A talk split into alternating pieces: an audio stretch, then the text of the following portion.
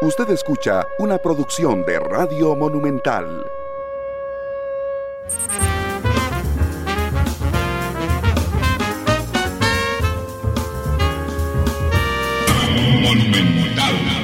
Bienvenidos a Matices, yo soy Randall Rivera y muchas gracias por acompañarnos. Recordándoles que nos pueden escuchar en vivo en radio, nos pueden eh, también observar a través de eh, la página de Facebook de Noticia Monumental. Pueden establecer comunicación con nosotros a través justamente del Facebook Live.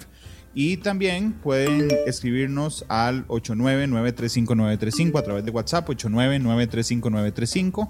Y pueden todos los días también eh, escuchar la repetición de Matices en la radio a las 9.30 y observarlo a través de Canal 2. Así es que muchas gracias por estar con nosotros. Yo les quiero también recordar que estamos en los podcasts de Spotify y de Google Podcast. Em, y Apple Podcast para que ustedes nos sigan también. Sé que hay mucha gente que nos sigue en diferido, que baja este, el podcast de eh, Matices justamente a través de... Em, a través de los servicios, particularmente de Spotify, y yo les agradezco muchísimo entonces que nos acompañen. Saludos a quienes nos hacen el reporte de sintonía ya, a Gustavo Martín Fernández, a Miguel Gamboa en Punta Arenas, a Lupe Monge, eh, a Mariela Molina, a Carlos Muñoz en Washington. Eh, sale un poquito el sol, dice acá en Washington, aquí no, aquí en Auruca está baldazo. Y a William Daniel Barrantes que nos saluda desde Esparza. Como las personas que nos siguen a través del Facebook ya habrán visto, mi invitado de hoy es el historiador nacional Vladimir de la Cruz, eh, con quien quiero hablar hoy sobre el final de la era de los Castro. La renuncia de Raúl Castro la semana pasada marca indudablemente el final de una era. Eh, y bueno, depende de qué enfoque se vea, ¿verdad? Digamos, puede ser una era de quien liberó a Cuba de un régimen dictatorial de derecha horrible de Batista. Eh, hay quienes vemos que esa liberación eh, germinó en una dictadura, esta vez de izquierda, en Cuba. Eh, por supuesto que esta posición es discutible, estoy seguro que la discutiría a lo largo del programa con, con don Vladimir de la Cruz, a quien me alegra tenerlo hoy en el programa. Don Vladimir, ¿cómo le va? Bienvenido, ¿qué tal? Mucho gusto verlo, Randall, y muy complacido de que me haya invitado en esta ocasión para hablar de este acontecimiento tan importante. Es importantísimo. Es la, revolución cubana y los cambios que ha tenido en la última década, especialmente después de la muerte de Fidel. Sí, don, don Vladimir, ¿puede, ¿puede caracterizarme, si me hace el favor, las diferencias entre Raúl y Fidel, porque, porque yo creo que Fidel era clarísimamente mucho más eh, mediático, eh, emocional, me parece incluso hasta cierto punto, carismático, es la palabra que estaba buscando, mucho más que, que Raúl, pero um, usted que lo conoce, que los conoce bien desde la historia y desde los estudios, eh, ¿podría contarme, caracterizarme a ellos dos, don Vladimir, por favor? En primer lugar, ambos son hermanos, es una cosa importante. Eh, Raúl menor que Fidel. Ambos tuvieron más o menos la misma enseñanza. Eh, Fidel se orientó por el derecho, él por la administración. Y en los años 50, cuando, bueno, formaron parte de las luchas estudiantiles contra la dictadura, Fidel se desarrolló como un dirigente estudiantil importante, de los más importantes de la Cuba de aquella época. No tanto así su hermano, pero fue un íntimo colaborador de él en las actividades ya en los años 50. Incluso también participó en el asalto al, cuartel Moncada, que es una cosa importante. Hay hasta anécdotas significativas de cómo, de una u otra manera, digamos, Raúl ahí tuvo actos heroicos alrededor de los cuales, si no los hubiera ejecutado, quizás lo hubieran matado en aquella época. Después le tocó el exilio en México. Eh, en México ahí se desarrollaron, ahí fue donde conocieron el Che también. Y ahí se prepararon para regresar a, Cuba. Ambos regresaron con, la gente que regresó en el Granma. De ese Granma resultaron vivos muy poquitos al final de cuentas. Un grupo pequeño que se internó en la Sierra Maestra. En la Sierra Maestra digamos, tuvieron apoyo de campesinos, siendo un grupo pequeño, tuvieron apoyo de campesinos, como lo dice el Che Guevara en uno de sus libros, Pasajes de la Guerra Revolucionaria, que eh, entraron en una zona de la Sierra Maestra donde por tradiciones anteriores de lucha del Partido Comunista de Cuba de los años 30, en una región que se llama el Realejo. Ahí esas eran tierras tomadas por campesinos dirigidos por el Partido Comunista. Entonces había una tradición, para decirlo al estilo tico, de luchas precaristas, ¿verdad? donde los campesinos eran dirigidos por los comunistas, se hicieron de las tierras y cuando entra Fidel, ese es un grupo de apoyo muy importante para el desarrollo de la guerrilla. Ahí están en la, lucha guerrillera, eh, ya en el año 59, cuando está triunfando la guerrilla, eh, ya, bueno, y cuando triunfa la guerrilla a, Raúl, le encargan de una zona de, de, Cuba y ya, y ya se habían distinguido como guerrilleros en ese sentido importantes, ¿verdad? los dos. Y eh, Fidel, el, principal, el, jefe, el gran jefe de la, del proceso, junto con todos los que habían ahí, que eran un grupo bien, bien destacado, indudablemente, de, dirigentes eh, políticos, militares que se habían desarrollado en ese momento con la guerrilla. Y, ahí estaba eh, Raúl, ¿verdad? Dirigió las fuerzas al, ¿cómo se llama?, al triunfar la revolución. Fidel designó a Raúl jefe superior en la región de Santiago o en la provincia y en toda la provincia de Oriente. Eh, ya los momentos difíciles prácticamente habían pasado. estuvo al frente también de lo que se llamó el segundo frente y durante muchos años se dedicó a eso. Eh, Raúl asumió más bien la dirección eh, militar de las cosas, mientras Fidel iba orientado a las cosas más políticas, digámoslo de esa manera.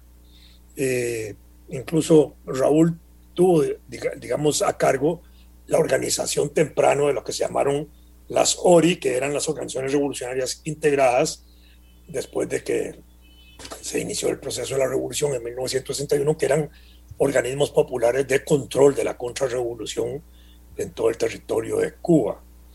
Cuando salió el Che Guevara en el 67 del, gobierno porque asumió las tareas internacionalistas de recorrer algunas regiones para ver dónde desarrollaba un proceso revolucionario que terminó en Bolivia, eh, eh, Raúl tomó parte de la dirección en ese sentido mm, con muchísimo más fuerza, digamos, eh, tras la salida del Che.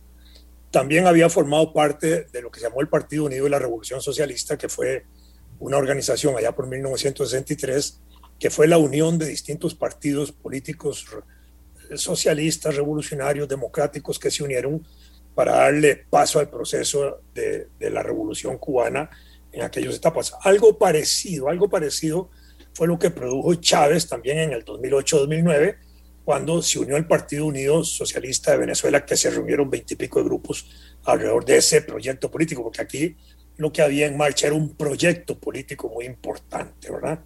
Y ahí en adelante, el, Raúl siguió desempeñándose como uno de los jefes militares más importantes y tuvo a cargo toda la parte militar y la seguridad del Estado cubano. Por eso tuvo también un papel discreto. Me parece que a, a diferencia de Fidel, mientras Fidel era el hombre público, el hombre de los discursos, el gran orador, porque siempre fue un gran orador desde, eh, desde la dirigencia estudiantil y hasta la defensa que él hizo en el juicio de él que se le siguió, en el famoso discurso aquel, la historia me absolverá. Eh, eh, mientras tanto, Raúl era el hombre discreto. ¿Por qué? Porque los asuntos militares, y probablemente quien dirige los asuntos militares y la cosa de la seguridad del Estado, eh, por su naturaleza y por su papel, ocupa un lugar sumamente discreto desde el punto de vista público, aunque desde el punto de vista interno tenga un gran poder, ¿verdad? Que fue un poco lo que discutimos usted y yo cuando, cuando murió Fidel y asumió Raúl. Me decía, yo, le, yo, yo, hasta se lo dije casi simbólicamente, yo creo que Raúl es todavía, en la forma como usted lo pintaba, dije, más peligroso que Fidel porque este era el hombre del aparato militar. Fidel era el político, el táctico, el, gran estratega, las cosas así. El otro era el, mano dura, digámoslo, para ponerlo de esa manera, pero al mismo tiempo un hombre que ha demostrado una inteligencia extraordinaria, digámoslo así, porque eh, cuando muere Fidel entra, primero Fidel se retira del gobierno y entonces él entra transitoriamente en la dirección general del Estado, sustituyendo a Fidel que 2006. En el orden, él es correcto, él estaba en el orden de la sucesión para, para suceder a, Fidel en ese caso y eh, se mantiene ahí, digámoslo, como de manera interina, para usar ese término, hasta el 2008, cuando fue ya electo, 24 de febrero del 2008, como presidente del Consejo de Estado de Cuba, que ese es un nombramiento de la Asamblea Nacional del Poder Popular, como decir, de la Asamblea Legislativa. Y así sucedió en la presidencia a Fidel. Fidel marca la historia de Cuba inevitablemente, y aunque guste o no guste a quienes así lo ven, es el, personaje más importante de la Cuba desde la época de la revolución hasta su muerte. ¿Por qué? Porque en la práctica política de allá de Cuba, como la de Costa Rica, los eventos que suceden desde el punto de vista legislativo de la Asamblea Nacional Cubana como de la Asamblea Legislativa de Costa Rica se achacan siempre a la obra de gobierno. ¿De quién? Del gobernante que está a cargo. En este caso, de Fidel. De manera que toda la historia de Cuba, si se quisiera ver así, se ve en función de la obra que hace Fidel. Por supuesto que sí. Pero en el caso de Cuba, esta es una obra más colectiva, porque esto responde a planes quinquenales que se vienen desarrollando en Cuba y que se pueden ejecutar con las dificultades que le ha tocado a la Revolución Cubana hacerlo, pero que se pueden ejecutar como planes quinquenales de desarrollo, incluso cada cinco años.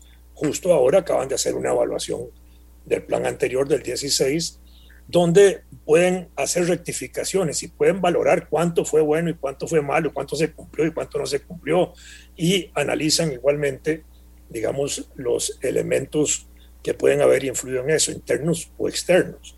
Y en ese sentido, eh, el desarrollo de la Revolución Cubana, que fue sobre planes de desarrollo, eso es lo que ha permitido que puedan tener lo que tienen hoy. En, parte porque no hay un régimen de partidos políticos como el que tenemos nosotros, sino que hay un régimen de eh, Asamblea Nacional Popular que tiene un mecanismo de elección y donde se aprueban los planes que se trazan, obviamente, en el, en el Partido Comunista, en este caso de Cuba, y que se meten a la Asamblea. El Partido Comunista de Cuba en época de Fidel es lo que se llama el segundo Partido Comunista, porque el primero había sido creado por, por Antonio Baliño, que fue un lugarteniente de Martí, allá por el año 26, y uno de los hombres más importantes en aquel momento. Eh, para ese momento también había llegado a Cuba un, revolucionario de la Tercera Internacional, eh, que contribuyó mucho a que ahí se impulsaran algunas luchas de esa naturaleza. Y ese primer partido es el que llega hasta la constitución de este segundo partido, que es el que se inicia con Fidel, que creo que es a partir del año 76 por ahí, o 66 por ahí, que empieza el nuevo proceso de este segundo partido comunista, que es ya bajo la jefatura de esta unión, porque durante el periodo de la revolución incluso hubo en el Partido Comunista Cubano unos que no querían la guerrilla y otros que estaban apoyando la guerrilla. Algunos de esos que no querían la guerrilla fueron hasta nombrados embajadores en Alemania del Este y otras partes, pero ahí los fueron sacando hasta que se le dio un proceso a través del Partido Unificado de la Revolución para aterrizar en eso que se llama el Partido Comunista de Cuba, que es el segundo partido comunista, que es de la época revolucionaria. Y entonces hasta el 2008 es que Raúl asume toda la dirección política del Estado y al frente siempre del ejército. Esa dirección política y esa dirección militar la mantuvo justamente hasta ayer, hasta el domingo o el sábado, cuando ya él dejó el puesto de eh, presidente, digámoslo así, ¿verdad? Eh, de, no, de jefe del ejército, que ahora lo asume el nuevo el presidente actual de Cuba, Díaz Canel, que no tenía ese cargo, como si lo estaba concentrado en manos de Fidel o en manos de Raúl. Raúl y Fidel eran una yunta, entendámoslo de esa manera. Y ese era un proceso eh, importante. Cuando usted me preguntó en algún momento sobre relaciones con Estados Unidos y eso, que en ese momento todavía no se habían dado, pero que ya se preveían y Fidel había hecho algunas previsiones de eso, yo le dije a usted, tenga la seguridad de que lo que ha hecho Raúl tiene el apoyo y el visto bueno de Fidel. Esa era una unidad política muy sólida. la dirección política que dirigió el proceso de la revolución cubana venía de la Sierra Maestra. Ahora en el nuevo comité central eh, hay tres a cinco miembros de esa vieja militancia, los demás son nacidos en la revolución o que habían nacido víspera de la revolución, eran niñitos. Que no la vivieron como adultos. La vivieron como adultos y se desarrollaron dentro de la revolución. Esto es una cosa importante porque es una nueva generación, ahora sí política, de gente que ha nacido en la revolución. Si nosotros, usted y yo y todos, yo, yo nací en el 48, dos años, eh, en el 46, perdón, dos años antes de la revolución, pero usted nació después de la revolución del 48. Póngase en el sitio histórico, es decir, usted se desarrolló dentro de la Segunda República. Ah, yo, en cierta manera, también, aunque yo tenía dos años al momento de la guerra, pero mi desarrollo es en la Segunda República. Entonces vivimos la Segunda República, no vivimos el periodo anterior. Igual pasa con las generaciones en Cuba. Vivieron el proceso de la revolución. ¿Cuál es la diferencia, digamos, en ese proceso? La conciencia, yo diría. La educación política, la educación cívica, la educación ciudadana, que alrededor del proceso de la revolución cubana se impuso como una educación de masas y como una conciencia revolucionaria de masas. Entonces la gente fue educada para grandes sacrificios, porque recién triunfada la revolución fue invadida por vallacochinos.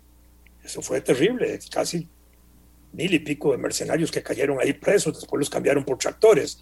En fin, había una gran cantidad. Después vino el bloqueo. El bloqueo es la parte más infame que se puede hacer para un país que además es una isla. Entonces es más fácil bloquearla físicamente, ¿verdad?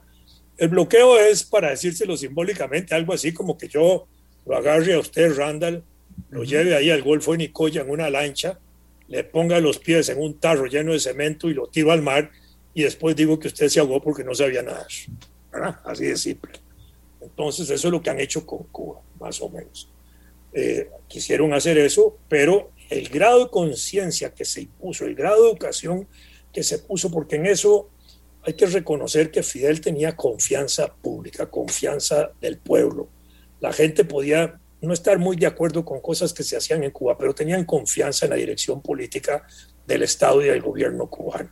Y Fidel infundía eso. Y esa parte es lo que provoca, digamos, una situación superior en el pueblo cubano para enfrentar las dificultades que tuvieron que enfrentar.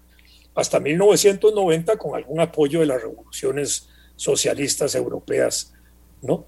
No tanto con los chinos, ponga atención, porque ahora tienen buenas relaciones, pero en los años 60 las relaciones con los chinos fueron duras.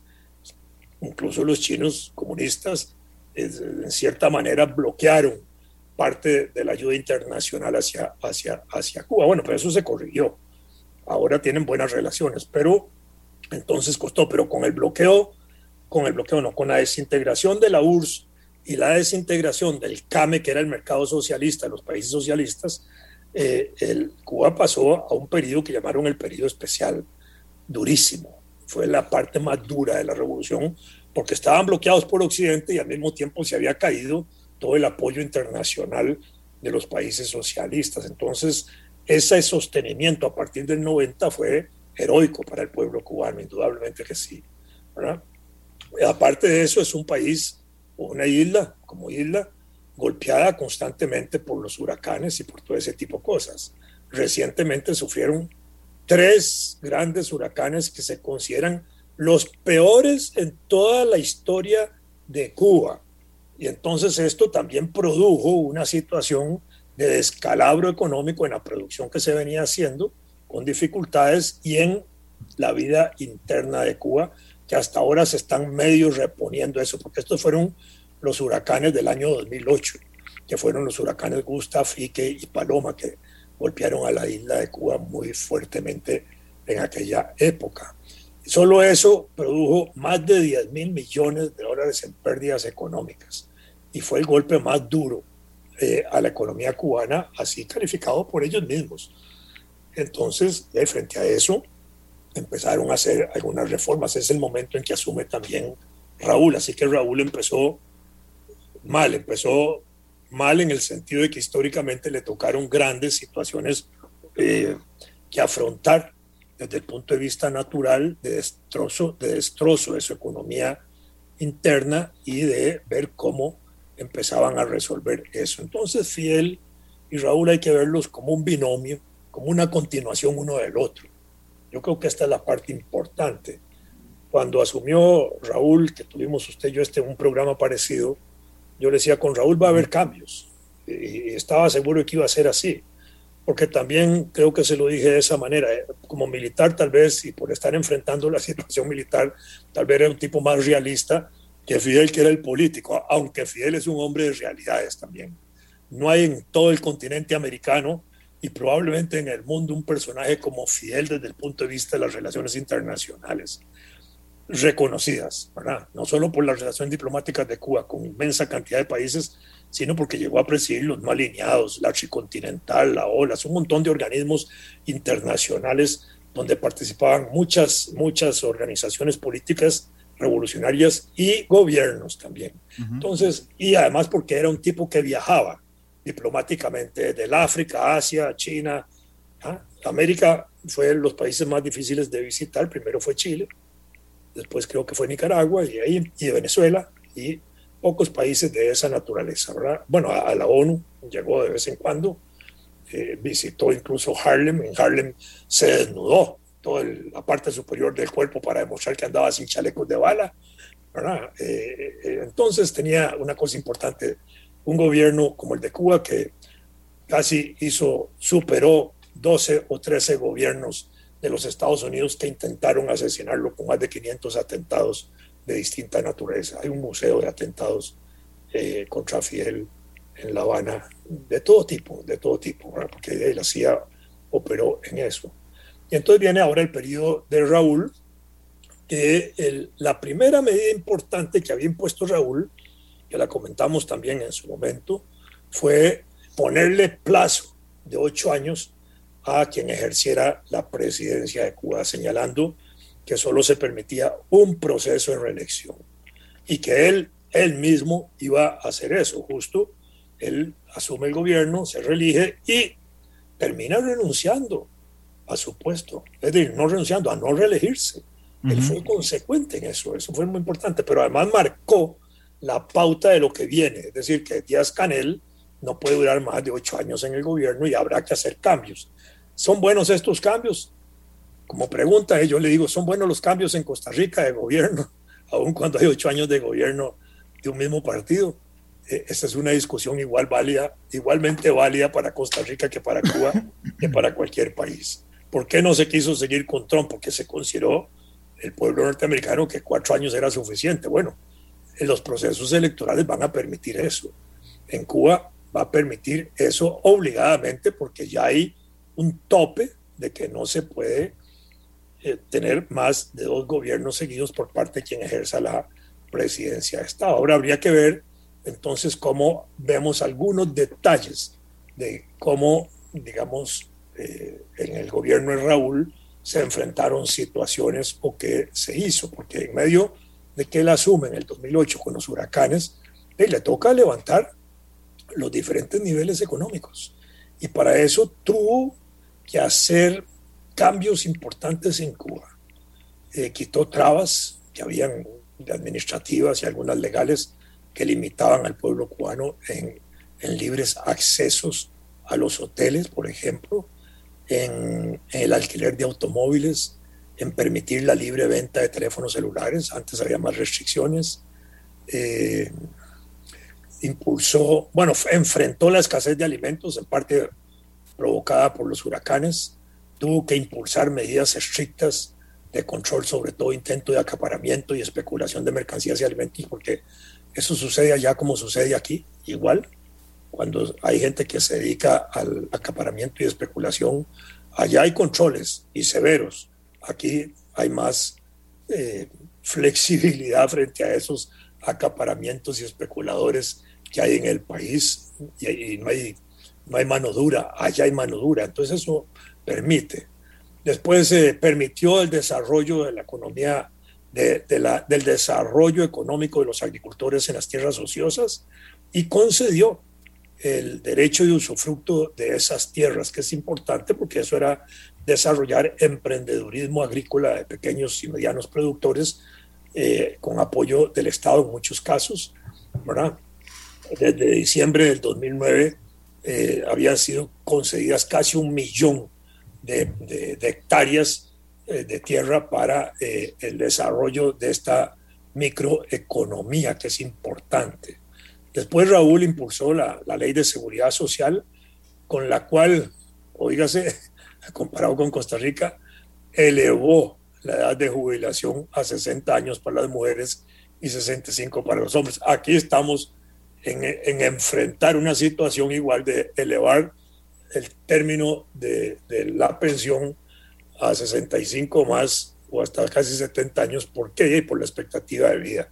Probablemente en Cuba también tiene que ver la expectativa de vida, pero de alguna manera eso también conduce a atender situaciones internas de Cuba en cuanto al trabajo. Eliminó el tope salarial que había, autorizó el pluriempleo en la época de Raúl y restableció el cobro por resultados. Mira qué interesante esto que es eh, literalmente el, salario por resultados. Es decir, usted contrata por resultados económicos. Hay, en Costa Rica ha habido una discusión de eso, más solapada y, y más oculta en la forma pero también se han planteado políticas de contratación de empleo en este sentido. Por supuesto que la pandemia nos ha metido ahora en un mercado, eh, en un mercado, en una situación laboral que habrá que empezar a analizar una gran cantidad de variables que hay alrededor de las formas de eso. Pero eh, trabajo por o, pago por tareas en, o por resultados es una cosa que aquí se ha discutido mucho. Después, eh, en, el, en el periodo de Raúl, eh, se cerraron comedores obreros. Fíjense lo que le estoy diciendo. Eran de asistencia social, de subsidios, que estaban subsidiados.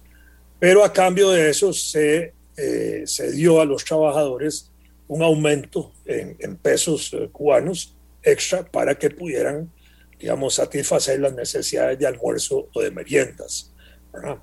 Después, eh, el mismo en época de, Raúl, se facilitó más ampliamente el acceso a la Internet eh, en las oficinas de correos de Cuba. Bueno, aquí cuando la Internet estaba empezando eran en pequeños sitios donde se podían hacer. Ahí alrededor de la universidad hay sitios donde alquilan la Internet. Pensemos lo parecido para el caso de Cuba. Eh, hay algo interesante también. En Cuba se, está establecida la pena de muerte para casos muy calificados de traición, de invasión, ese tipo de cosas. Eh, desde el año 2003, tengo entendido, no se aplica la pena de muerte en Cuba. Eh, y eso es interesante porque es, esa es una, es una conquista, como nosotros la establecimos con la abolición de la pena de muerte de 1872, cuando Tomás Guardia dejó de aplicarla y en 1882, cuando se consagró eso como un postulado constitucional, el derecho a la vida. Eh, las condenas a muerte eh, ahora se conmutan por años de prisión, pero ya no se mata tan ya, en ese sentido. Y, desde el año 2003 entiendo que no hay ejecuciones en Cuba. También eh, se han desarrollado actividades privadas en el gobierno de Raúl, eh, se estima más o menos que es un orden de 178, 180 tipos de actividades privadas diferentes. ¿Con qué objetivo? Con el objetivo de llevar a más de un millón de trabajadores mm, desde los empleos burocráticos a, trabajos productivos, públicos o privados. Y eh, esto para que se desarrollen en plazos de 3 a 5 años.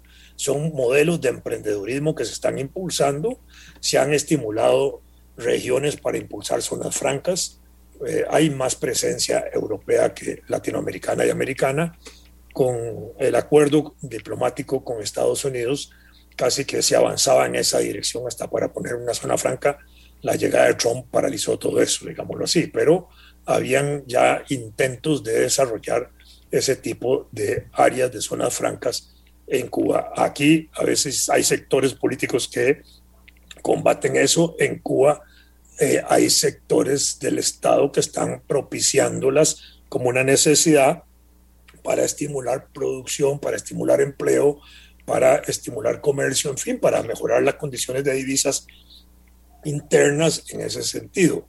Se han refortalecido las relaciones con México, Rusia y también con China. Por eso le mencionaba el caso de la China de hace 50 años, cuando la China estaba peleada con la revolución cubana y Fidel fue durísimo en aquella época, porque trataban de chantajear a cuenta del arroz. Por supuesto que la llegada de Chávez a, Venezuela contribuyó un poco en ese proceso de los últimos años de Fidel y del, gobierno de, Raúl.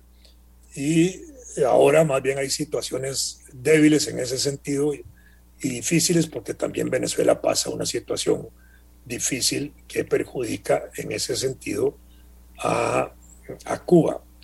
Cuando en el 2006 eh, Raúl, que ya era presidente provisional de Cuba, anunció las gestiones que se estaban haciendo con Estados Unidos, ya eso fue un viraje importante.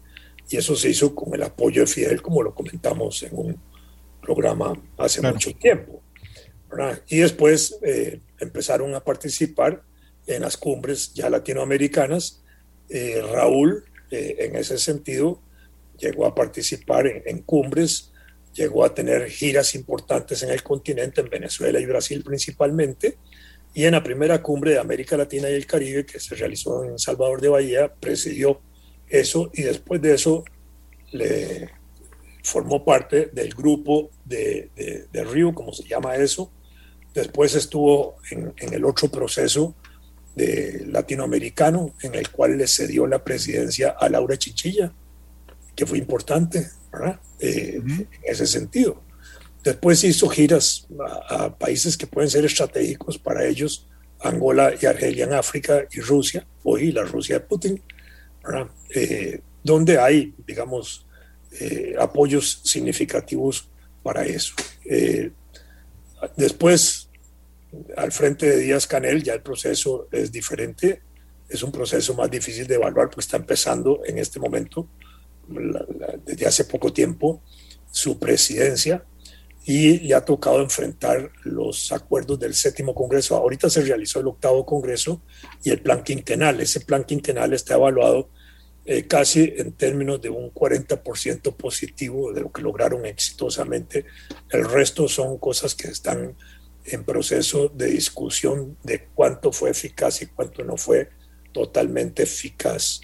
Cuando se establecieron las relaciones Cuba-Estados Unidos, eh, parte de esas relaciones fue eh, la liberación de algunos detenidos en Cuba y liberaron un montón de presos, casi 60 presos en, el 2015, como parte del acuerdo de Washington y La Habana el 12 de enero del 2015 fueron liberados un montón de, presos de esa. Entonces, eso alivió tensiones. La llegada de Trump más bien volvió a encender, digamos, las tensiones políticas en Cuba, porque eh, en el periodo de la apertura con Obama, si no tengo los datos equivocados, casi un millón de turistas llegaron de Estados Unidos a La Habana y eso se cerró de pronto.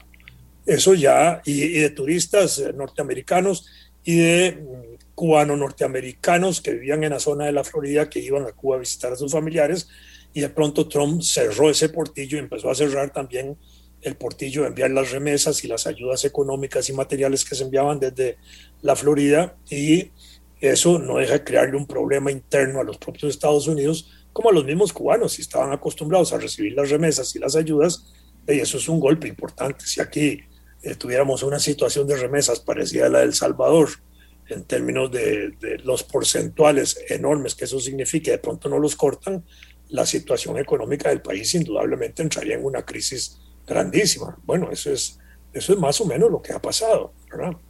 Eh, entonces, esa es la, la, situación como yo veo ahorita la salida de Castro. Creo que con la salida de Castro no va a pasar nada. Es decir, el proceso de la revolución cubana continuará porque lo que continúa ahí es el Partido Comunista de Cuba, que tiene una gran fuerza política y sobre todo una gran fuerza moral dentro de la población y goza de confianza pública y eh, la conciencia ciudadana es lo más importante alrededor de ese proceso histórico donde la gente confía en que los dirigentes de ese proceso son gente que habla con transparencia, dice la verdad, mueve la gente para resolver los problemas desde el punto de vista de la colectividad nacional, me parece a mí. Don Vladimir, es muy interesante y, siempre, siempre es un placer no solo conversar con usted, sino que discutir con usted, porque me, llama mucho la atención y lo iremos desarrollando a lo largo del programa, la diferencia de enfoques. Mientras para mí los acontecimientos que ocurren, igual que para mucha gente, eh, después de la llegada de Raúl, simplemente, digamos, es un, son eh, conquistas de libertad individual, libertad de mercado, de democracia, en lo que para mí se convirtió en una nefasta dictadura, para mí, para ustedes son logros sociales, pero ya, ya llegaremos ahí, porque tenía una pregunta muy puntual. Eh, tengo la impresión de que Raúl Castro era más puro socialista que Fidel, porque cuando Fidel era efectivamente un dirigente estudiantil, creo que era miembro del Partido Ortodoxo, si no me, me falla la memoria, pero Raúl no, Raúl era Raúl eh, estaba más vinculado a los comunistas. Eh, eh, sí, del Partido Socialista, completamente, muy cercano a la, a la, a la Unión Soviética. ¿Era más puro Raúl desde, los, desde el socialismo que, que, Fidel, don Vladimir? No, no, no, no es de ser más puro desde el punto de vista de la formación política. Él era más militante de izquierda, digámoslo así, de la izquierda revolucionaria socialista comunista que Fidel. En eso podemos estar de acuerdo. hay un libro extraordinario que se llama La prisión fecunda, la prisión fecunda analiza el periodo de presidio de Fidel y analiza justamente las lecturas que hacía Fidel durante su cautiverio. Y ahí hay un recuento muy interesante de cómo Fidel en la prisión empieza a estudiar, digamos, ahí sí, ahora sí, los textos más marxistas, marxistas comunistas, para ponerlo en esa forma para quienes nos están oyendo, porque a veces yo digo textos marxistas, podemos decir pura teoría, no, no, digamos, de formación política revolucionaria, eh, estudian a prisión. Y, es, eh, es, riquísimo ese texto porque es justamente la descripción de cómo aprovechar el tiempo en una prisión para estudiar y mejorar uno la capacitación política. Y eso, ah, eh, Raúl era, para decirlo así, un cuadro político más desarrollado. Fidel en ese sentido era voy a usar una piedra, que, una, una figura que usan los masones, una piedra eh, puliéndose, digámoslo así, ¿verdad? Una piedra puliéndose, ¿verdad? Buscando la perfección. bueno, en, ese, sentido usted tiene razón. Raúl era más militante comunista que Fidel, pero eso no lo hacía diferente. Don, Vladimir, en 1959, cuando logran echar de Perdón, es que ese partido comunista tenía un viejo dirigente, Blas Roca, que, era, eh, que es también el punto de viraje del viejo partido hacia la revolución socialista de Fidel. Y Blas Roca incluso llegó a ser ministro de Trabajo en época de Batista, cuando Batista era presidente y Calderón Guardia también lo era aquí en Costa Rica. Y en ese sentido, el Código de Trabajo que se había aprobado en Cuba y la Constitución de Cuba eran eh, documentos fundamentales muy progresistas, tanto que el código de trabajo se usa aquí como modelo de los que se usan, de los materiales que se usan para hacer el código de trabajo de aquí, así como la constitución de Batista. Oiga lo que le voy a decir, se establece en el periodo revolucionario de Fidel. Fidel, cuando triunfa, restablece la constitución de Batista y esa constitución dura hasta 1976, me parece, cuando se redactó la otra constitución de Cuba, porque la otra constitución se hizo ahora en época de, de Raúl recientemente. Entonces, eh, eh, estamos hablando de que el inicio de la Revolución Cubana se hace con un texto de la época de Batista, de un periodo liberal republicano. Pero eso da una idea de, las condiciones en ese sentido, ¿verdad? Don Vladimir, cuando, cuando logra eh, triunfar la Revolución Cubana en el 59 y echar a Fulgencio Batista, de toda América Latina, digamos, aplaudía a, los muchachos de la Sierra Maestra que habían logrado desterrar un, un dictador de derecha. ¿Hasta Figueres? Hasta Figueres, sí, sí, indudablemente. Ok, pero conforme van pasando los años del restablecimiento, digamos, de lo que uno podría pensar, libertades en Cuba, la revolución cae en lo que tanto le criticó a Batista, y es en el tema, digamos, de la supresión democrática, que el pueblo no elija necesariamente a sus, a sus gobernantes. En ese viraje, digamos, de, de la revolución liberadora, de la dictadura, hasta convertirse en una nueva dictadura después, ¿quién pesa más, Fidel o Raúl? Eh, yo diría que los dos, es que cuesta mucho medir cuál pesa más y cuál menos. Si Fidel era el cuadro político, el otro era el cuadro militar, pero también Fidel era el jefe supremo de las Fuerzas Armadas. Y era también un militar. Y al principio había varios militares al frente de ese proceso político, que habían surgido desde la revolución misma, desde la Sierra Maestra. Entonces, el proceso político-militar de Cuba es eh, realizado y dirigido, entre otros, principalmente, digámoslo así ahora sí, por Raúl y por eh, Fidel. En época del Che, el Che jugaba su papel, incluso como economista y como que no era economista, él era médico, pero le tocó estar al frente del Banco Central y de otros ministerios relacionados con comercio y todo eso. Y las tesis económicas del Che todavía se discuten, todavía hoy se discuten dentro de Cuba, porque él había hecho observaciones muy importantes sobre ese, eh, sobre ese campo y había hecho observaciones duras en, ese sentido, y era un, un, tipo muy correcto en términos de la administración. Entonces, eh, eh, habían como distintos escenarios en ese, en ese campo, pero digámoslo, sí, eso, eso era parte de eso. ¿Quién era más importante? Fidel, políticamente era la figura más proyectada de la revolución cubana. Era el, el, líder político más, más destacado, más influyente, el más respetado finalmente. Claro, a mí, a mí lo que me llama la atención. de Estado, presidencia de Estado, todo. Claro, a mí lo que me llama la atención es que realmente se parecían en su pensar. Es decir, cuando, cuando la revolución se convierte en dictadura, ¿verdad? O sea, cuando, cuando decide no abandonar el poder, don Vladimir, no hay ninguno de los dos, ni Fidel ni Raúl, que le diga uno al otro, hey, estás cayendo en lo mismo que, em, que, que, que, juraste quitar, que fue la dictadura batista, por ejemplo. A eso me refiero, porque funcionaban efectivamente como una máquina sincrónica donde ninguno le advertía al otro en las contradicciones históricas en las que estaba cayendo. tal vez entendamos un poco la situación de otra manera. Eh, metiéndonos en Cuba, no viéndolo desde Costa Rica metiéndonos en Cuba. Triunfa la revolución, votan una dictadura y se encuentra en un país desangrado en muchos aspectos y un país que requiere una reforma agraria, una reforma urbana, eh, requiere reforma universitaria, refieren una gran cantidad de aspectos que tienen que empezar a desarrollar la reforma del transporte. Eh, había una gran cantidad de medidas importantes que había que satisfacer y darle a la gente irles resolviendo problemas. Y eso se hace mientras se tiene el poder. No era que tumbara a Batista y al día siguiente convocar elecciones. Eso no tenía sentido. Eh, Hombre, no, pero tampoco 60 años. Tenía sentido tomar el poder como lo toman ellos. Una vez en el poder se dan cuenta de que esa es una obra de largo plazo y es una obra que va a empezar a construirse. Y en ese sentido convocan, invitan, para decirlo de esa manera, al pueblo cubano a participar de ese proceso, que surge por las armas en la mano. No es por un proceso electoral que llega fiel al poder, llega por las armas en la mano le toca desmantelar toda la estructura anterior y montar una estructura a partir de ese momento que permita avanzar hacia el futuro y eso lo van construyendo.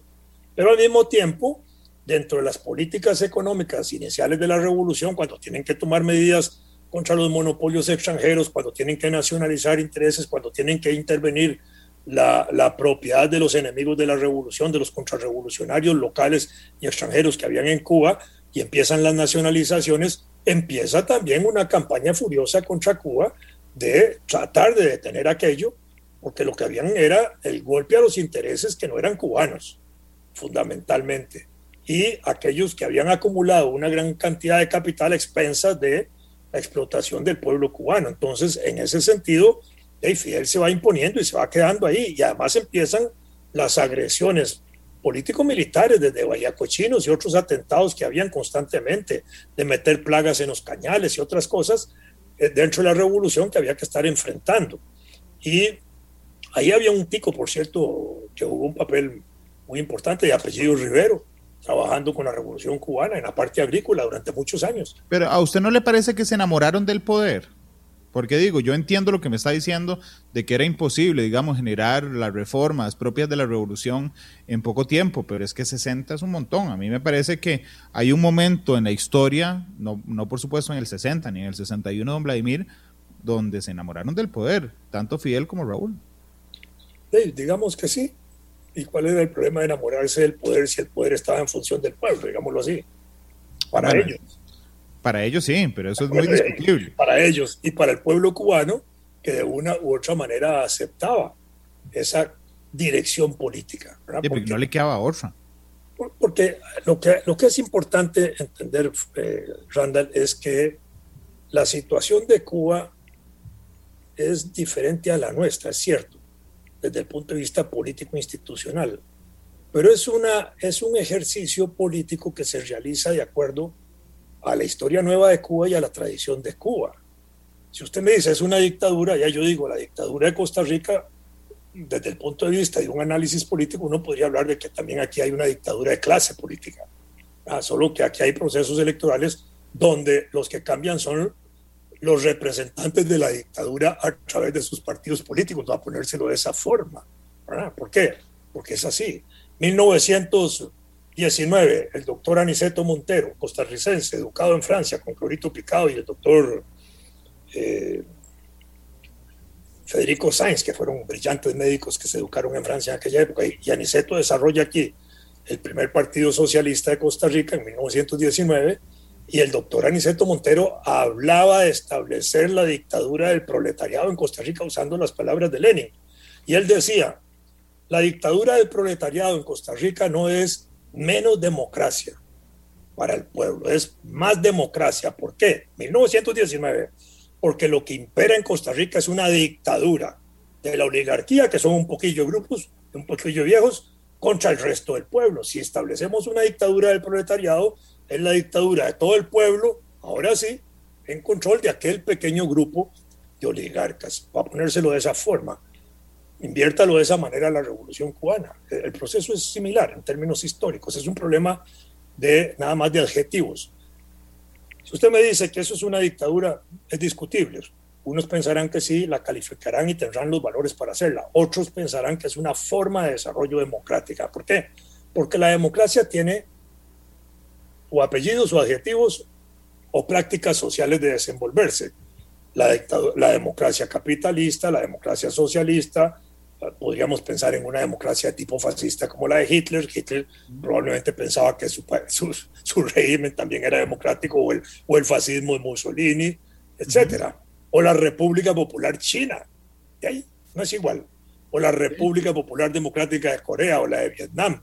Son modelos, modelos de prácticas de organización social, de organización política y de organización de la economía nacional. Y a eso responden entonces, si vemos la revolución cubana y entendemos que tienen una práctica electoral que no es igual a la nuestra, pero que hay un sistema electoral, entonces podemos decir, ah, bueno, si hay un sistema electoral que no es igual al nuestro, pero existe un sistema electoral reconocido internacionalmente que genera autoridades políticas locales, eh, de, de provincias, nacionales, de Asamblea Nacional y de Gobierno, está bien, hay un partido ahí, sí un partido, pero el partido elabora tesis que al final tienen que ir al Congreso y ahí van. En la última Asamblea Nacional Popular Cubana que se integró, me parece que participaron sectores opositores. No sé si quedaron electos o no, pero tuvieron oportunidad de participar hace cinco años en este, en este, en este proceso electoral reciente. No sé si está así, pero hace cinco años ya habían abierto válvulas para que disidentes, digamos, gente que está en contra o que son críticos del sistema pudieran participar como candidatos, porque eh, allá no se participa a través de partidos, sino los ciudadanos participan en mérito y reconocimiento de su papel en la sociedad, en los barrios, en las comunidades, y de esa manera los van eligiendo hacia arriba. Entonces es un sistema electoral democrático para Cuba. Tal vez nosotros no lo vemos así porque, o no es que no, algunos de nosotros no lo vemos así porque estamos acostumbrados a otros mecanismos desde 1890, cuando, 1890, cuando se establecieron los partidos políticos en Costa Rica, solamente a través de partidos políticos alguien puede aspirar a puestos de elección popular. Y ahora, además, para ser presidente, usted tiene que pagar 30 millones en un partido o 40 millones en otro. Eso no es democrático. Bueno, en Cuba, que yo sepa, nadie paga para ser candidato. Y ahí se la van jugando, ahí para arriba. Entonces es un problema de práctica política. Don, don Vladimir, cuando usted me dice que entiendo que es la posición además de, de las autoridades cubanas, usted me dice, la revolución continúa. Sí, claro. ¿Revolución de qué? O sea, es que a, a, mí, a mí, yo nací en el 82, me suena tremendamente asincrónico. Es como que yo me despierte hoy, ¿verdad? Y entonces ejecute mis labores políticas pensando en la revolución del 48 y entonces eh, generando, digamos, todas mis acciones basados en que el calderonismo seguramente quemó las papeletas en el, en el colegio señoritas y entonces yo vivo y, y transpiro eso de la revolución. Eh, eh, hace 70 años en el caso de Costa Rica. Es decir, hace 70, 60 años hubo revolución en Cuba. ¿Revolución de qué? Ahora es una revolución de qué? Ya no existe enemigo. Eh, interno, Vladimir, para hablar de una revolución todavía. Existe el enemigo externo, el bloqueo, la conspiración, pero sí existen. Pero además veámoslo en Costa Rica. La revolución del 48 sigue existiendo, institucionalmente sigue existiendo. Lo que se arma ahí sigue existiendo. El figuerismo como una fuerza política sigue existiendo. En este momento se discute si debe continuar o no debe continuar ese figuerismo, si ese figuerismo está acabado o no está acabado, si se acabó la revolución del 48 en el 90, cuando ya se acabó el Estado Social de Derecho en Costa Rica o cuando empezó a acabarse eh, eh, la reforma social. Y ahí, perfectamente el grupo calderonista de Costa Rica podría estar diciendo continuemos la revolución del doctor Calderón Guardia, hagamos una nueva reforma social y avanzan. Son los valores, son los conceptos eh, las reformas liberales de Costa Rica es parte de nuestro ideario político, es, es parte de nuestra sensibilidad política. Solo que hoy nosotros no tenemos como conciencia histórica de vivir eso. Ni siquiera tuvimos conciencia histórica de vivir en la Segunda República, en el caso nuestro. Sí, sí. No fuimos educados en eso, pero cuando usted es educado en la Segunda República, es así. Yo que fui embajador en Venezuela, conocí la realidad de Venezuela, de la gente de la Cuarta República, que la había conocido antes de que llegara Chávez, y de la Quinta República. Y la gente de la Quinta República se identifica con la Quinta República, con el chavismo y el madurismo. Y el proceso educativo se orienta a educar a esos niños y jóvenes en los valores de quienes han estado ahí. Por eso es que ellos continúan. Y en Nicaragua, algo parecido. Hay más desastre, pero digamos algo parecido. Claro, eh, lo que pasa es que uno puede interpretar eso. Uno puede interpretar eso como un proceso de educación o como adoctrinamiento en toda, Yo lo veo como adoctrinamiento, porque, porque todavía hoy, todavía hoy viven pensando en la revolución. Y yo le insisto, hombre, mire, a mí lo que me parece es asincrónico, en el sentido de que ya pasaron 60 años ya, o sea, no, no me parece un justificante para eso. Pero otra cosa que me parece asincrónica, y esa me interesa mucho discutirla con usted, es el comunismo. Es decir, todos los regímenes comunistas, la gran mayoría de ellos han fracasado en la historia de la humanidad y Cuba sigue siendo comunista eh, entendiéndose como un sistema que a esta altura, don Vladimir, digo, ha, ha, fracasado ideológicamente en el planeta. No hay ningún país en el mundo que se haya declarado comunista. Ni siquiera la Unión Soviética cuando existía. Era socialista. El, el comunismo, como teoría, es una etapa histórica a alcanzar y se supone, de acuerdo a los textos clásicos, que solo se puede llegar ahí cuando la mayoría de los países estén construyendo el socialismo, que es una etapa de transición entre el capitalismo y el comunismo. Donde tienen que irse sentando las bases de transformación de la sociedad en la parte económica, en la parte política, en la parte moral, en la parte espiritual, en la conciencia, para poder avanzar allí. Entonces, la Unión Soviética no conoció el comunismo, conoció el, la etapa de la dictadura del proletariado, conoció el Estado de todo el pueblo, el Estado desarrollado del pueblo, y etapas que ellos llamaron de esa manera, pero no establecieron nunca el comunismo, ni la China popular tampoco, ni Corea del Norte, ni Vietnam, que son, digamos, países estrellas en ese paso, ni Cuba. Cuba nunca, nunca se ha declarado un país comunista. Se ha declarado como una revolución socialista, que entendido dentro de ese concepto teórico es una revolución que avanza en el problema de la conciencia, de la educación, del adoctrinamiento, como usted dice, preparando a la gente para llegar a una etapa superior de desarrollo económico, político y social que podría ser el comunismo, pero no tiene fecha de llegada.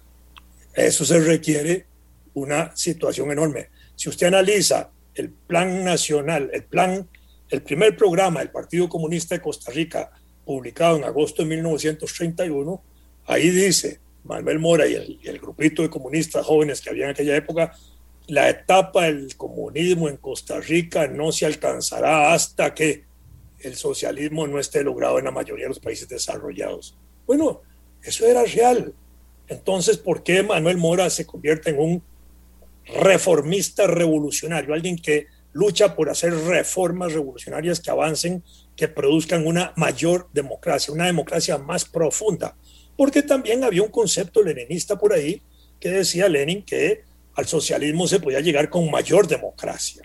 Entonces, la lucha democrática puede ser importante para avanzar hacia sociedades socialistas profundas que permitan en un posterior desarrollo ir hacia una sociedad comunista. En este escenario mundial hoy, ese escenario no existe, el de los países comunistas, no, no está en el orden del día, ni siquiera en Costa Rica. No hay un solo partido en Costa Rica que esté planteando el desarrollo del comunismo, salvo los trotskistas que sí plantean el tema de la dictadura del proletariado y la lucha de clases al estilo clásico. Bueno, el socialismo, Vladimir, que ha fracasado en el mundo entero.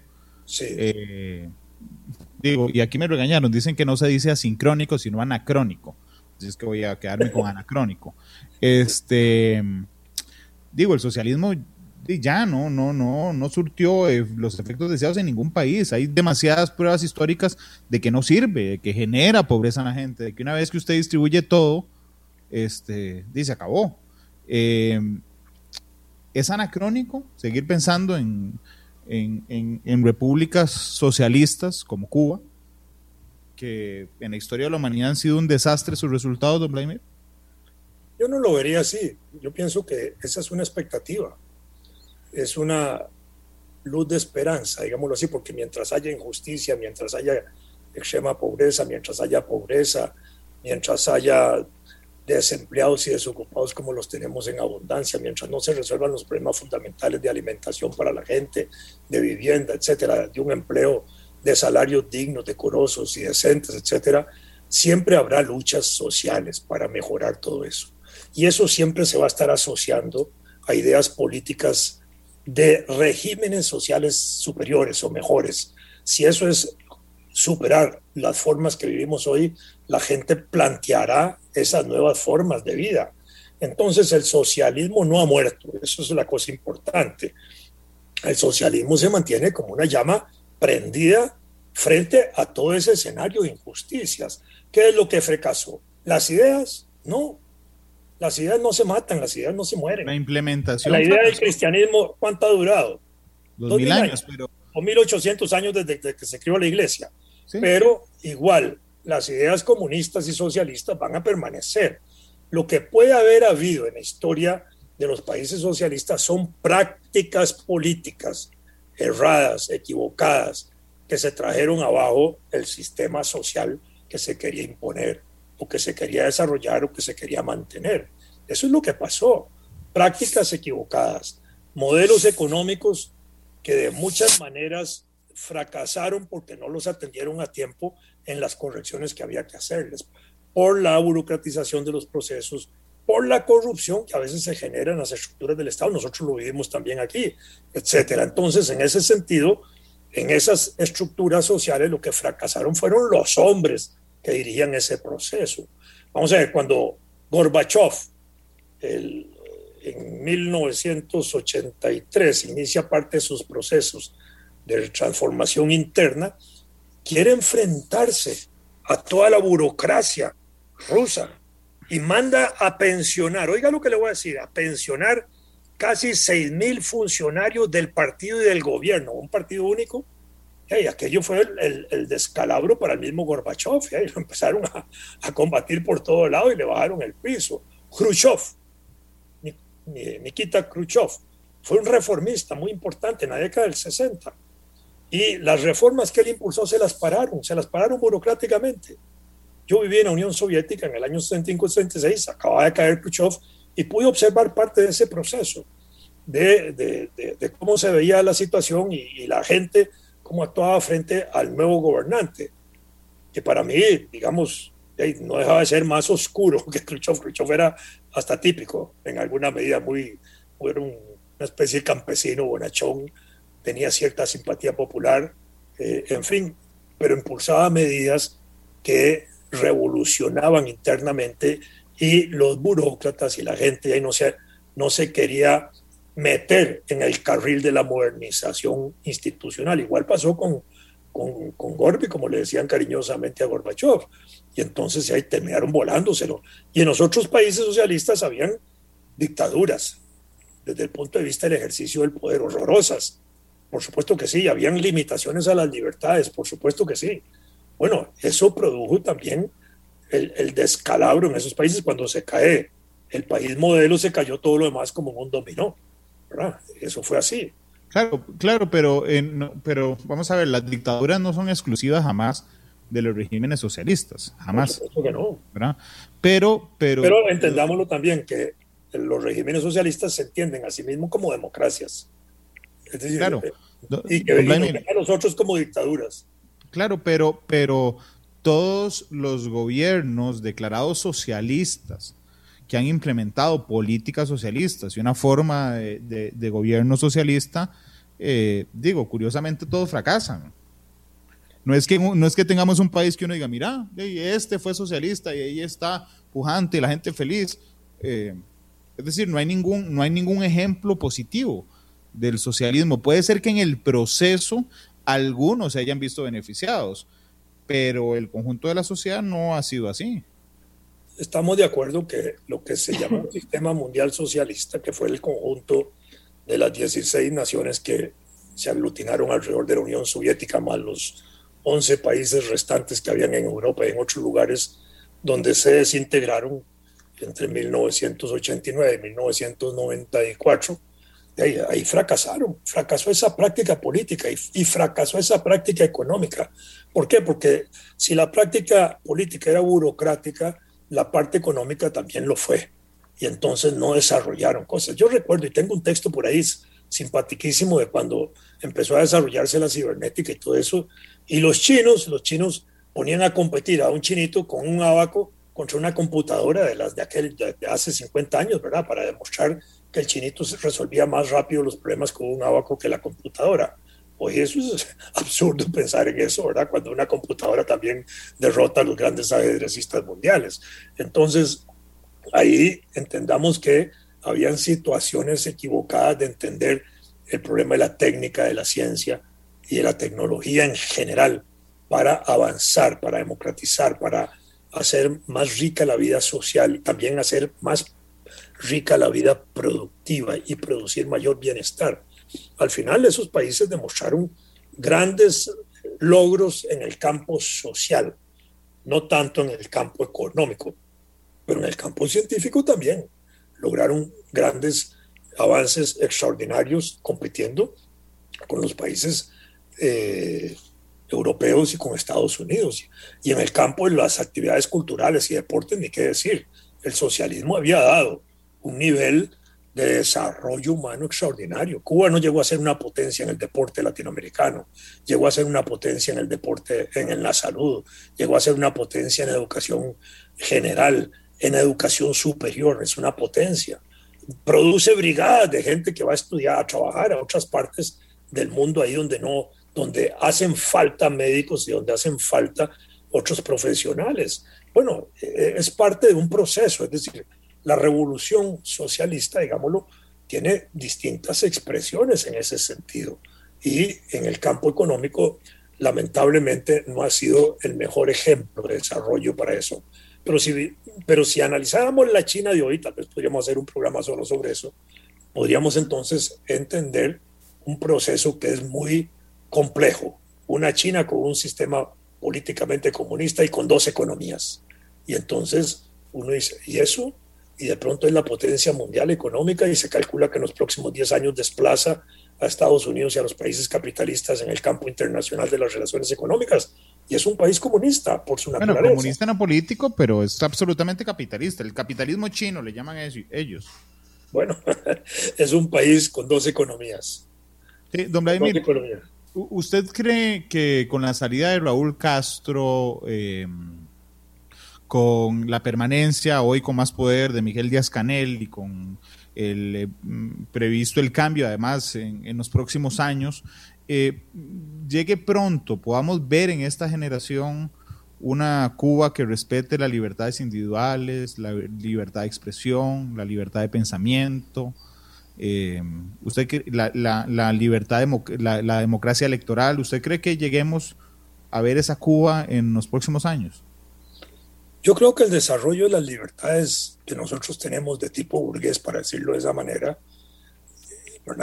de ejercicio burgués que también son limitadas en este país, eh, porque si analizamos esas libertades en Costa Rica pueden ser libertades. La libertad de expresión no es solo la capacidad que usted y yo tenemos de hablar ante el público aquí, es también la libertad que tengan otros ciudadanos de poder expresarse de esa manera o hasta de hacerse sentir en los medios de comunicación que exigen pago para, en algunos casos, para poder dar esas opiniones. ¿verdad? Esos son, digamos, mecanismos que están controlados. Libertad de opinión, libertad de expresión pueden ser valores que pueden analizarse en distintas circunstancias. Yo estoy seguro que en Cuba hay libertad de expresión y hay libertad de opinión. Quizás no existe la forma como se da en Costa Rica, que es otra cosa. ¿Por qué? Porque la libertad de expresión y de opinión en Cuba puede tener también la forma de la libertad crítica de opinar, incluso sobre el propio sistema. Aquí también tenemos esa libertad crítica de opinar sobre el sistema, sobre el gobierno, sobre la... Pero, pero en Cuba, ¿dónde están? Digo, los 60 presos que liberaron, que usted me contó ahora, eran presos políticos, los, los de Cuba. Eh, porque existen delitos en algunas sociedades que están calificados, que califican ciertos comportamientos y ciertas actuaciones que conducen a la cárcel. Ese es un problema del derecho penal de cada país. Eh, esa es una situación particular. Si hay un problema, ahora sí, de libertades y derechos humanos, los derechos humanos son también tener comida, tener habitación, tener eh, salud y tener otras cosas importantes que tal vez en Costa Rica mucha gente no las tiene. En acceso real, efectivo. Y entonces son gente que carece de esos derechos humanos, de esas libertades. La libertad de viajar. ¿De cuánta gente viaja? Si hacemos un análisis de la gente que sale por migración y de vuelta a Costa Rica, yo estoy seguro que no pasan de 600 mil, 700 mil al año ticos que andan ida y vuelta, ¿verdad? Y el resto, yo tuve alumnos en mi clase hasta hace 7, 8 años que no conocían el mar. Claro. Y ahí, entonces uno dice, ¿qué es esto? Y a veces no conocían ni la ciudad de San José, no sabían dónde estaba la Biblioteca Nacional, porque venían de Grecia en un bus a la universidad y regresaban en el bus a la ciudad de Grecia. Pero esas son limitaciones socioeconómicas. ¿Ah? ¿Verdad? Que generan disparidad en el respeto a los derechos humanos. Estoy de acuerdo con usted. Pero digamos, son disparidades socioeconómicas o limitantes socioeconómicas. Pero en el caso de las dictaduras y particularmente en Cuba, hay limitaciones estructurales oficiales del gobierno.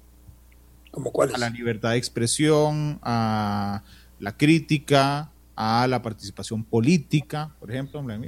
La participación política, si la vemos a través de partidos políticos, yo le digo que sí hay una limitación porque no existe un régimen de partidos políticos. No, solo hay uno. No existe un régimen. No, no.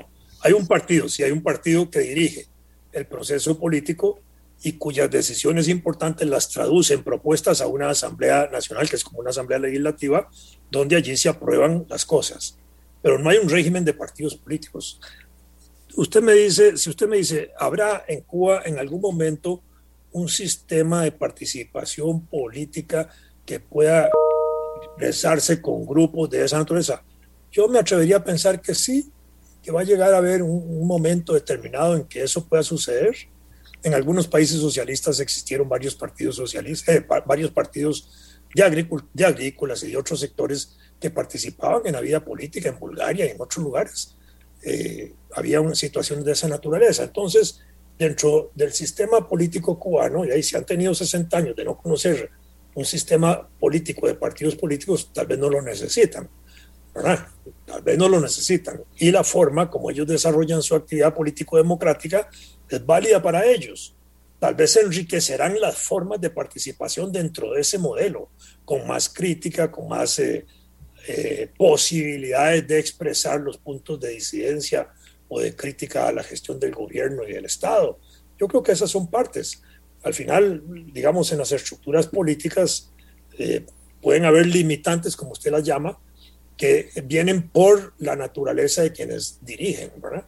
pero que se van a ir imponiendo por las condiciones también internacionales de relación social, política del propio gobierno cubano y de la propia juventud cubana y de la propia población cubana.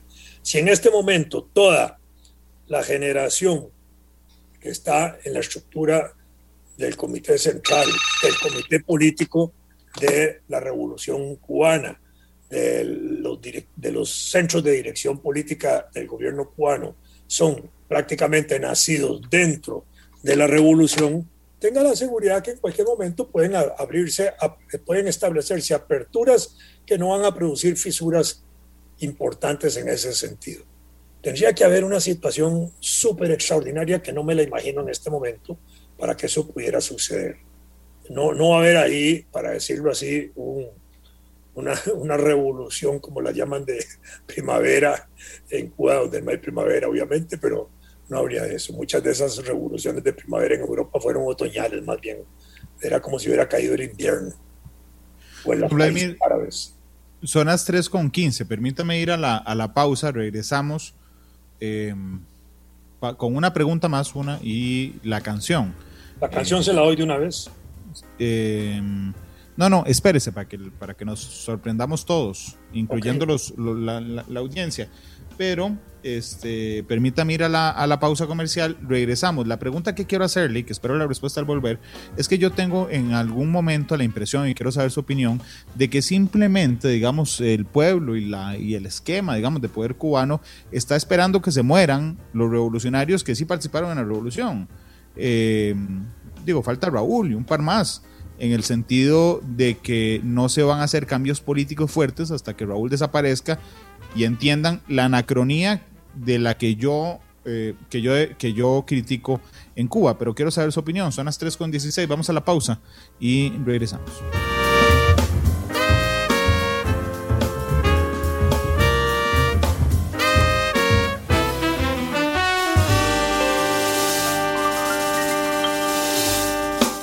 Analizamos los tonos de la actualidad, exploramos sus contrastes, matices porque la realidad tiene muchos tonos, matices.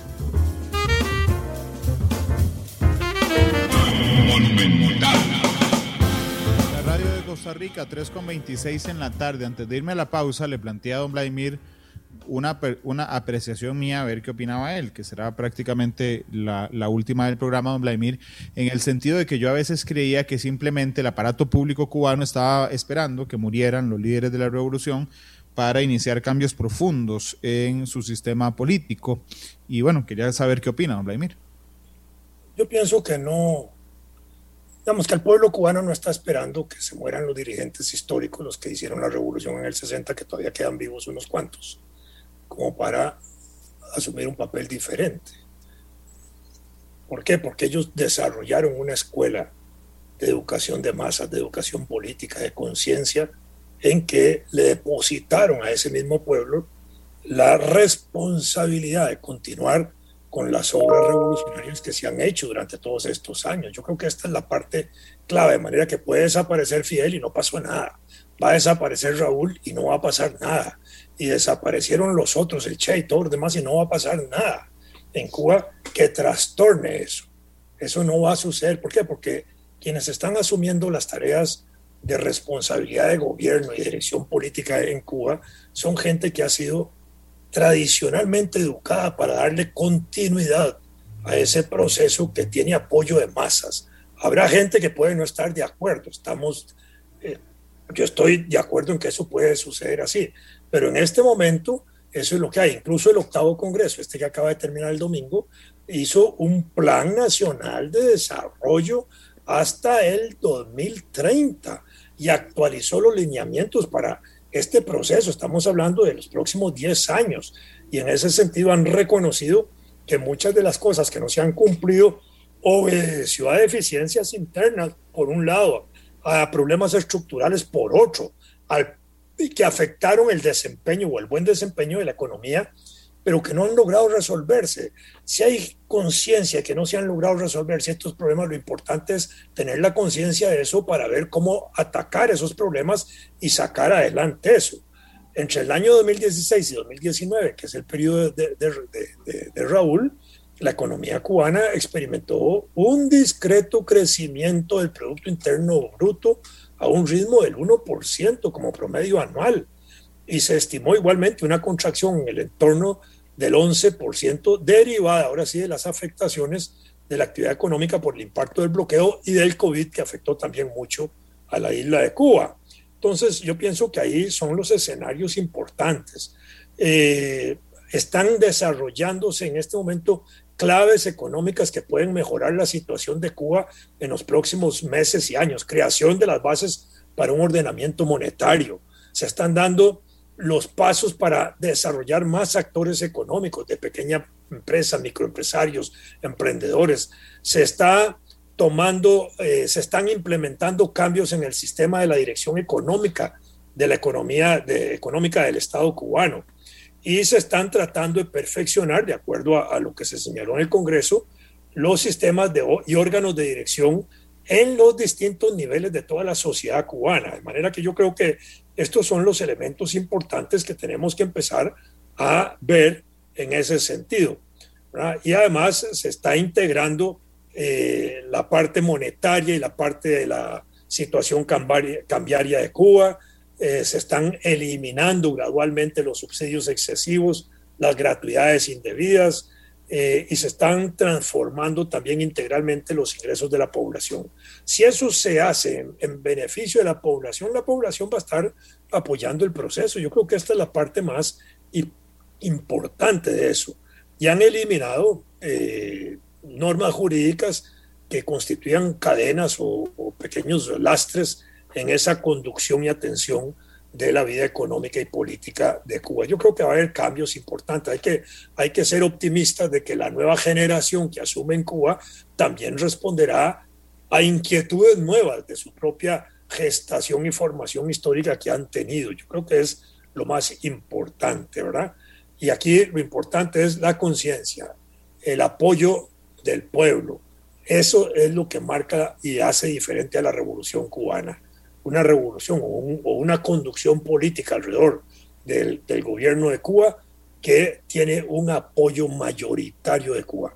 Cuando hay elecciones en Cuba, vota el 98% de la población. Eso está demostrado estadísticamente. Es de las votaciones más altas del mundo. Entonces ahí hay un pequeño grupo de un 2% que podríamos considerar contrarios, opuestos o disidentes. Y ahí sí tienen la validez. En Costa Rica el 30% no vota. Son disidentes del gobierno de Costa Rica y del Estado. No, los disidentes en Costa Rica no son disidentes. Es decir, los, los abstencionistas en Costa Rica no es porque están en contra del Estado costarricense, ni mucho menos. Yo mismo he dicho muchas veces, como parte de los análisis que yo hago, que los abstencionistas en Costa Rica son parte también del proceso electoral que terminan apoyando el proceso electoral cuando termina. Los disidentes cubanos que no participan en el proceso electoral, de, de alguna manera también comparten los resultados de ese proceso electoral. Creo que esta es la parte importante. Pero, pero Cuba no ha renunciado a la ¿Ah? Van y votan por un partido.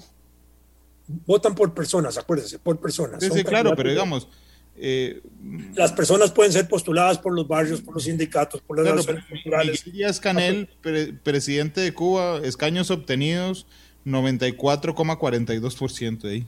Ahí sí. sí. De ahí. Pero bueno, pero digamos que no tenían otra opción.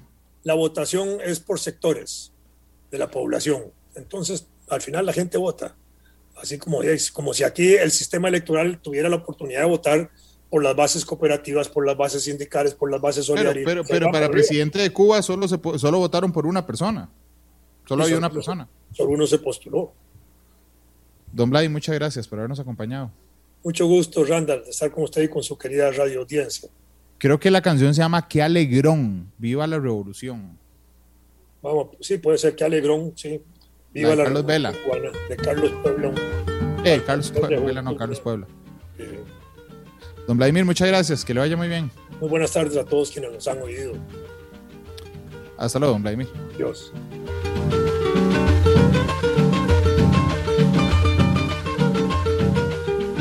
Ya los hijos de mi amor no tienen pena ni mal, pues ya tienen hospital, medicinas y doctor, por virtud de aquella ley que de la sierra abajo tenemos ellos y yo una escuela en el bate. Este programa fue una producción de Radio Monumental.